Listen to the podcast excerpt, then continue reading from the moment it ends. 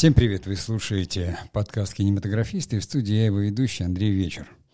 И сегодня мы поговорим о такой, казалось бы, очевидной вещи, да, как э, эмоции, чувства и смыслы в кинематографе. Опять же, это продолжение разговора, который мы начали в понедельник в вопросе, продолжили его вчера в эссе. Э, была очень хорошая реакция у наших подписчиков. Я понимаю, что, может быть, слушателям подкаста, э, как говорится, э, бывает неинтересно да, слушать подкаст, который является продолжением. Но на самом деле, э, в общем-то, суть дела очень проста. Я спросил у подписчиков, что э, им кажется важнее в кино, эмоции или смыслы. Понятно, что большинство людей ответило что, конечно, смыслы важны, но эмоции тоже важны. То есть в вопросе в самом победили, э, безусловно, смыслы, но так или иначе люди стали комментировать и говорить, а как же вот без эмоций, э, вот эмоции же в результате, эмоции же это, и я понял, что, в общем-то, есть такая некая понятийная путаница, которую надо э, разъяснить. Что я хочу сделать в сегодняшнем подкасте? Ну, сейчас я заканчиваю, как говорится, вступление, делаю традиционную паузу, и буду развивать основную тему.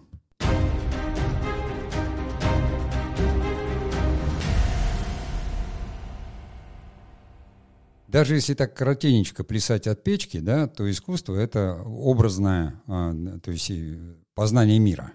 И там творчество, процесс создания чего-то нового, а искусство — один из, одна из транскрипций, скажем так, да, потому что есть искусство, а, то есть слово «искус», «искусно», такое русское слово, да, как продолжение некого арта английского, которое тоже больше означает мастерство. Есть произведение искусства, то есть какой-то результат человеческой деятельности, есть процесс, то есть познание э, мира. То есть мы, как художники, все равно создавая ли фильмы, рисуя ли картины, создавая ли музыку, литературное ли произведение создавая, мы, как художники, мы мир постигаем. Естественно, постижение мира, оно требует э, уложения это в какие-то смыслы. И э, там посредством своего творчества, да, скульптор делает скульптуры, художник рисует картины, там кинорежиссер снимает фильмы. Мы передаем эти смыслы, то есть упаковывая их в какой-то тоже образный ряд. Это такая очевидная вещь, да, и вроде как зачем я об этом говорю. Но ведь дело в том, что мы, когда воспринимаем мир с вами, мы как авторы, мы его воспринимаем через что? Да? Мир же не наполнен смыслами, мы их создаем, эти смыслы, и каждый их создает по-своему. Именно поэтому там любой спектакль или любой фильм э, э, другим режиссером будет сделан по-своему. Вот сколько не возьми режиссеров и один сценарий фильма, и вы получите вот столько разных фильмов, сколько будет разных режиссеров, потому что каждый режиссер увидит свои смыслы. И это очевидно, что, э, как говорится, каждый вкладывает свое, то есть на том отрезке жизни, на том этапе пути, на той, как говорится, территории внутреннего мира, где находится человек или художник. Он определяет эти смыслы. А воспринимаем мы мир, естественно, системой как бы чувств своих органов. Я здесь вообще хочу, ну, как бы сказать сноску, что я э, все время это употребляю и много лет. И кто вот уже э, проходил у меня там в мастерской какое-то обучение, знает меня давно, они знают, что я там всерьез и долго, очень, очень долго занимаюсь психологией, даже учился когда-то э, на кафедре и в театральной лаборатории, то есть э, э, работал с учениками Топоркова, который работал с нашим именно психологом известным Симоновым. То есть, ну, еще Станиславский говорил, что режиссура — это практическая психология, вернее, как говорится, это так даже называется, по-моему, книжка Топоркова. Вот. И, конечно, эта сторона, то есть поскольку меня, как любого творческого человека, интересует человек, да, что это такое вообще, как он там живет, то всю жизнь ты исследуешь мир через себя, как бы пропуская все.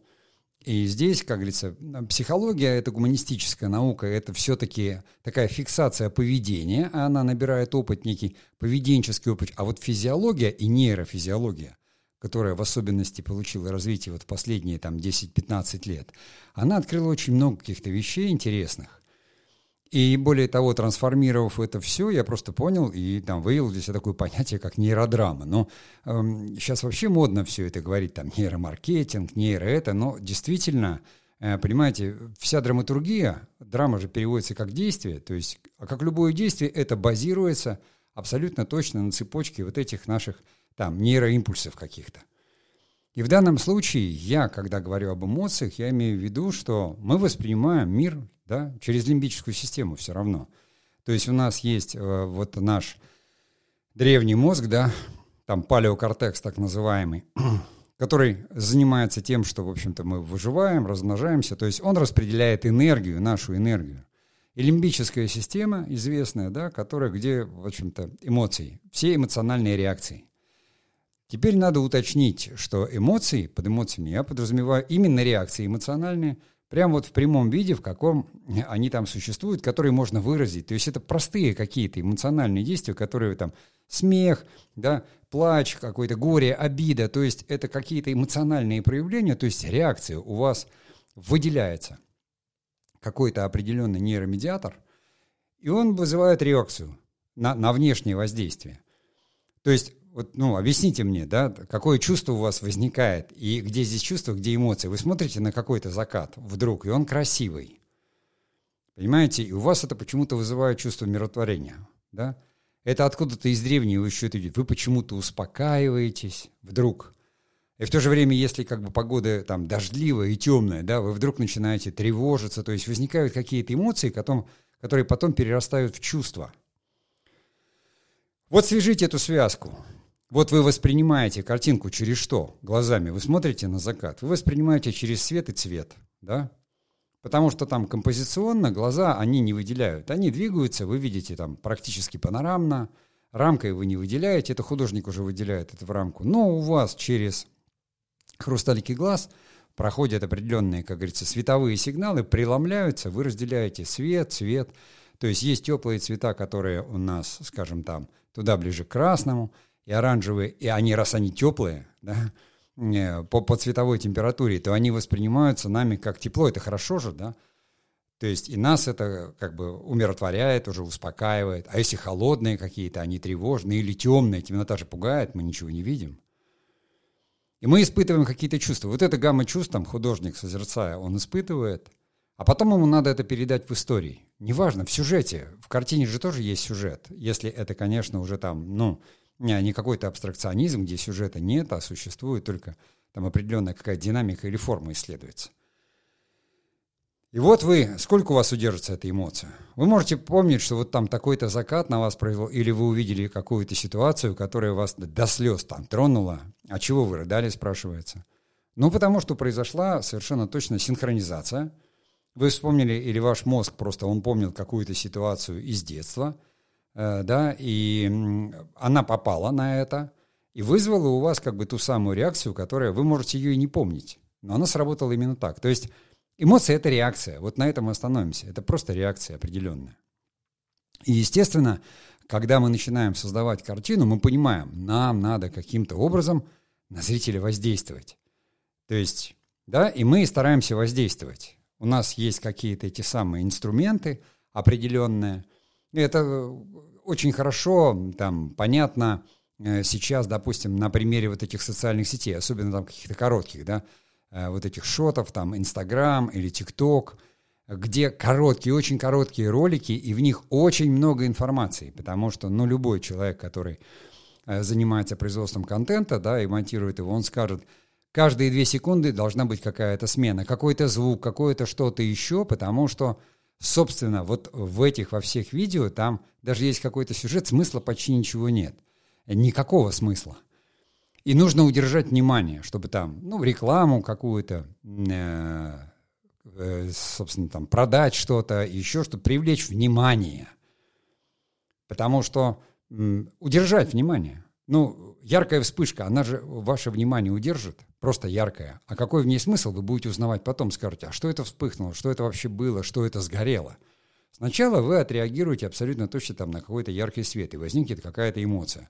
Это будет либо испуг, и вы зажмуритесь, либо наоборот какой-то интерес и любопытство, ой, что это было. Вот это как бы есть эмоция, да, на которую мы рассчитываем, но, а, опять же, зрители же тоже люди, да, и они разные. И как у них будут возникать эти эмоции? Давайте я сделаю паузу, и потом мы продолжим.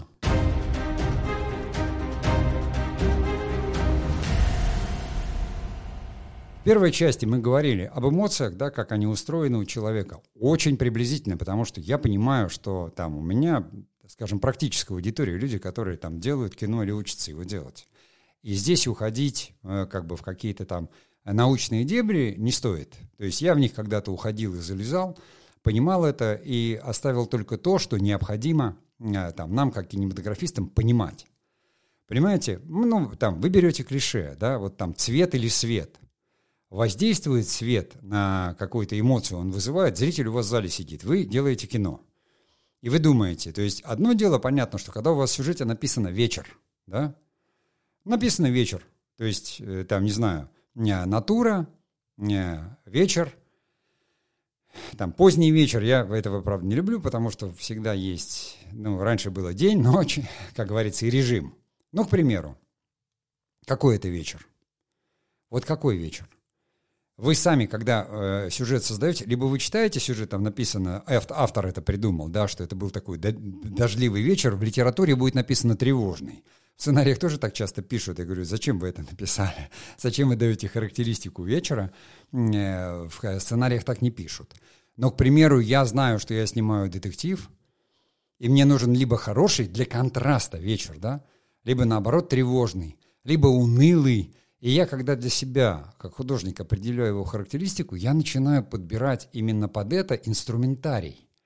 Потому что я понимаю, я должен четко, вот с момента смены кадра, вызвать определенную эмоцию у зрителя. То есть никаких чувств он пока не испытает, там, о чувствах поговорим позже, да. А никакие смыслы непонятны, потому что, ну, нужно хотя бы понять сюжет и расшифровать, да. Смыслы понимаются все в конце – Э, когда возникает целостность, то есть смысл возникает тогда, когда человек посмотрел картину целиком, понял, про что сюжет, вышел там из кинотеатра, да, и вдруг там понял или не понял. То есть если не понял, он плюнет и скажет, чушь какая-то. Если понял, он скажет, ну прям вообще отлично, я вот все понял, да, я, я согласен или не согласен. Мы воздействуем через эмоции, и я сразу понимаю, мне нужно вызвать там ну, не знаю, я триллер делаю. И говорю, что да, вот мне надо расслабить зрителя, а потом э, надо его испугать. Но если вот в хорроре, вы же понимаете, да, жанр, там же все время надо пугать, но надо же еще расслаблять, потому что человек не может все время пугаться. Ему же вот эти качели нужны. То есть жанр, он вообще рассчитывает на эмоции. И вот я уже понимаю, я говорю, о, то есть, допустим, у меня нуар, все будет темное, то есть жанр такой, будут такие фонари какие-то желтые гореть лица не видно, какие-то глубокие тени, все такое в низком ключе будет, потому что, ну, нуар же черный, да, темный жанр. Жанр такой, такая музыка соответствующая будет, какой-то там джаз, накуренные помещения. Вот, да, я же наговариваю образ, который он, собственно, штампованный, и вы сразу понимаете. Тягучая, унылая такая обстановка, в которой обязательно должно произойти убийство или что-то случиться. То есть я настраиваю на эмоции – да, каким-то первым кадром или панорамой. Мне нужно вызвать эмоцию. Герой приходит в какой-то бар, да, где играет джаз, где, возможно, есть преступник или нет преступника. Мы знаем эти кадры, мы понимаем их, и те, кто любит жанр, они там обожают и определяют сразу.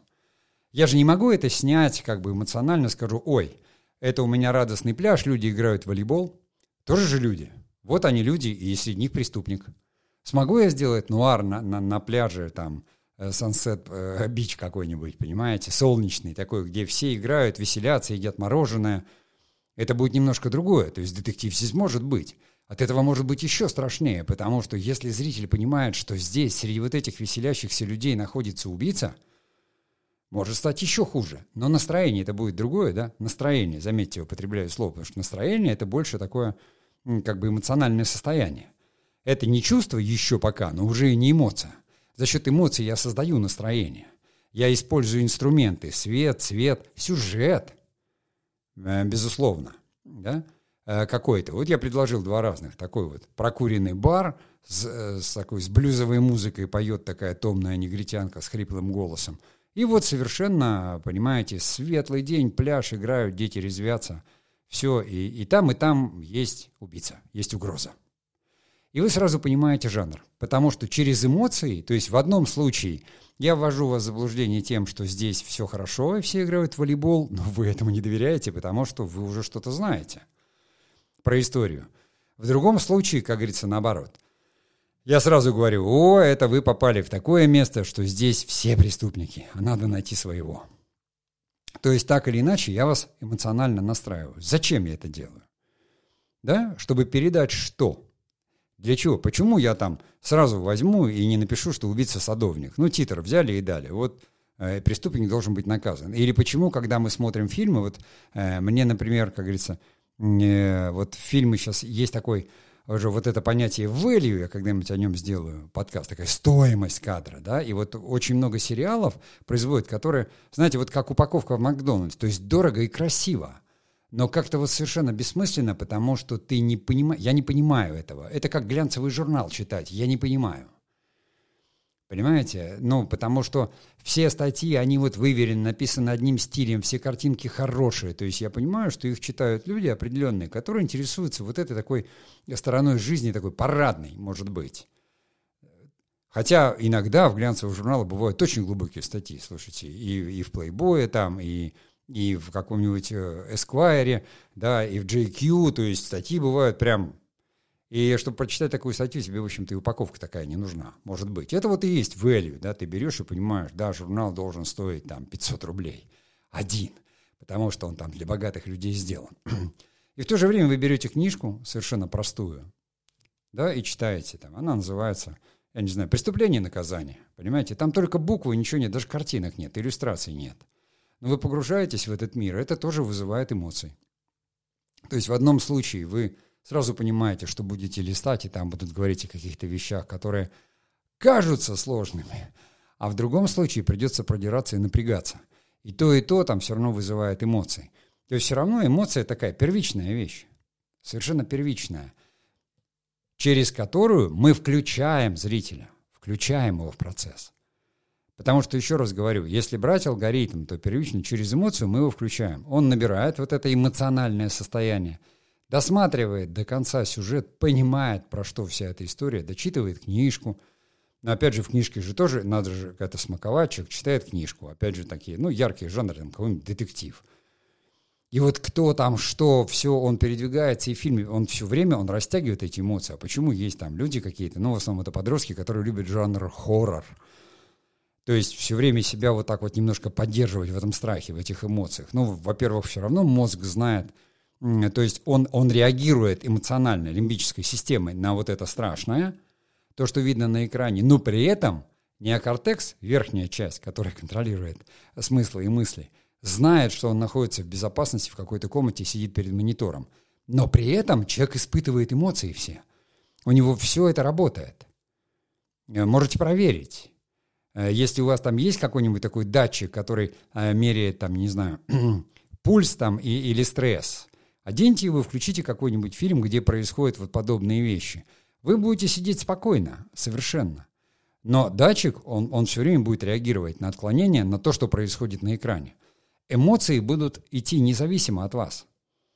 Мозг будет реагировать. При этом вы будете совершенно спокойно сидеть, никуда не побежите, не будете дергаться, потому что, естественно, неокортекс будет блокировать все импульсы.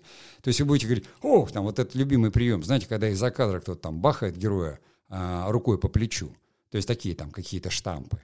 Или вдруг там неожиданно именно из-за кадра раз и человеку голову отрубили. Ты же к этому не готов, и ты говоришь, ох, и у тебя в этот момент такой выплеск идет очень э, понятный адреналина, да, но при этом ты никуда же не бежишь, сломя голову, ты, ты не прячешься под диван. Ты сидишь спокойно и смотришь кино. То есть эмоции возникают независимо от того. Мы понимаем, что они у нас есть и будут.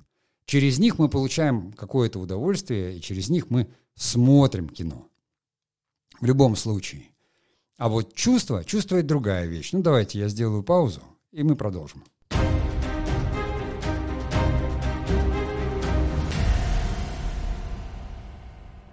Про эмоции, через что мы их вызываем, да, и как мы ими воздействуем на зрителя, мы поговорили в первых двух частях – Здесь все равно же я говорю, что это такая подкаст достаточно короткая вещь, в которой просто можно объяснить. Это даже не моя позиция. Вы все все понимаете. Вы понимаете, что это работает так.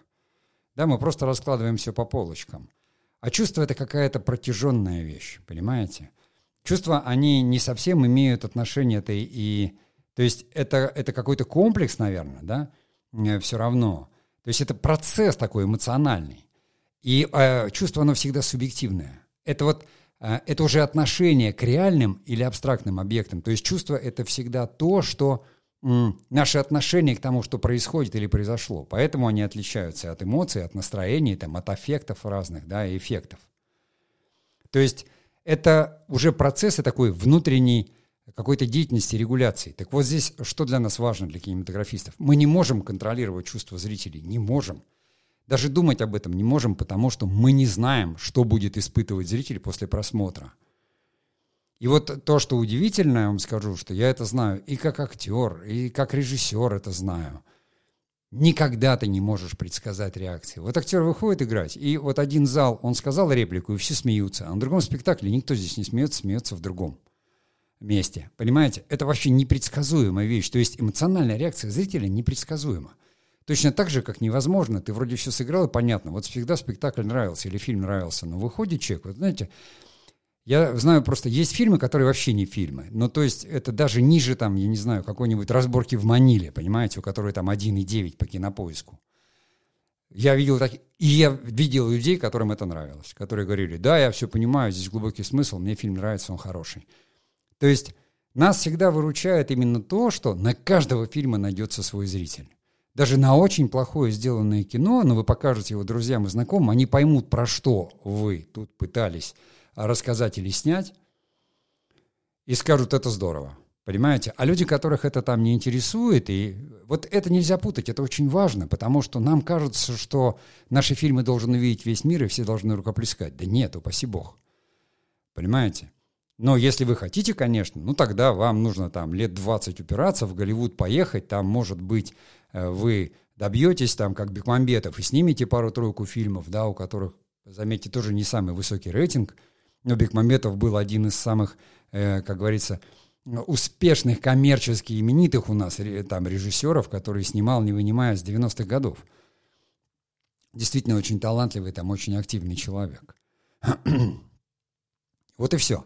Но для меня художественной ценности фильма Бекмамбетова там, ну, никакой не имеют абсолютно, потому что, ну да, это такое развлекательное кино, э, жанровое кино, может быть, качественное, хорошее, то есть это отличный продукт, и, в общем-то, он всегда делал коммерческий продукт прекрасный. Я уж там не говорю про елки, которые сейчас, я не знаю, там уже восьмые, девятые или, или 120-е. Но это как там Макдональдс, он есть Макдональдс. Но люди идут туда, испытывают эмоции, да, они говорят, мы хотим эмоции, вот Новый год, пойдем елки посмотрим. Посмеемся там, все это увидим, выйдем, э, какой там смысл? Да, понятный там смысл, да все, в Новый год чудеса происходят, все, как говорится, все доброе, все... Люди настроены были на это. Но кому-то все равно будет не смешно, скажут, ну что-то Ургант в этот раз вообще не смешным был. Э, да, вот от Светлаков смешным, а мне не понравилось, наоборот. Мне вот понравился он, а это, вот понимаете, вот, как говорится, эмоции зашли, а смыслы у всех свои. И кому-то понравилось, кому-то не понравилось. И вот тут уже вытекает то самое чувство. То есть чувство, которое человек он, когда идет в кино, он собирается там какое-то чувство, он настраивается на что-то позитивное. А потом фильм ему не понравился. И у него чувство, знаете, такое не очень. Потому что говорит, зачем я время на это потратил? Деньги под... Его чувство будет складываться из сожаления о потраченных деньгах за билет, о потерянном времени. Оно отсюда сложится. Я видел людей, которые, да, выходят действительно там с Тарковского именно с таким ощущением – они говорят, что это за муть там, это зеркало какое-то, вообще непонятное. знаете, вот зеркало, я его смотрел 26, что ли, лет, его показывали, оно шло клубным прокатом. То есть вот были такие понятия ДК, в городе Ярославле там был ДК, почему был, он есть, да, а, а, шинник, шинного завода такой.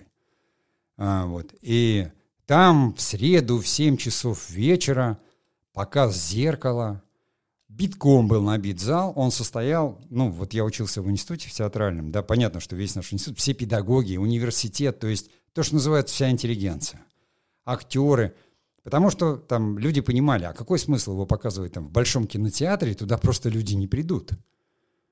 А зачем? Поэтому третья категория. Причем я там в 26 лет, я честно скажу, там через 5 минут фильма я уснул и проснулся за 10 минут до окончания. То есть я что-то понял уже в киношколе про зеркало, там досмотрев до конца. Вот э, с третьего раза он мне, как говорится, дался и открылся. То есть, понимаете, я вообще обнаружил, что я кино понимаю только в киношколе после 40 лет. А до этого я смотрел Бергмана там когда-то или что-то. Думаю, что здесь такого? То есть, вот, как говорится, никаких таких чувств не было. А зато «Неуловимый мститель» или «Два бойца» мог смотреть бесконечно. То есть вы это тоже про себя знаете. Мы смотрим кино как зрители, а делаем кино как художники.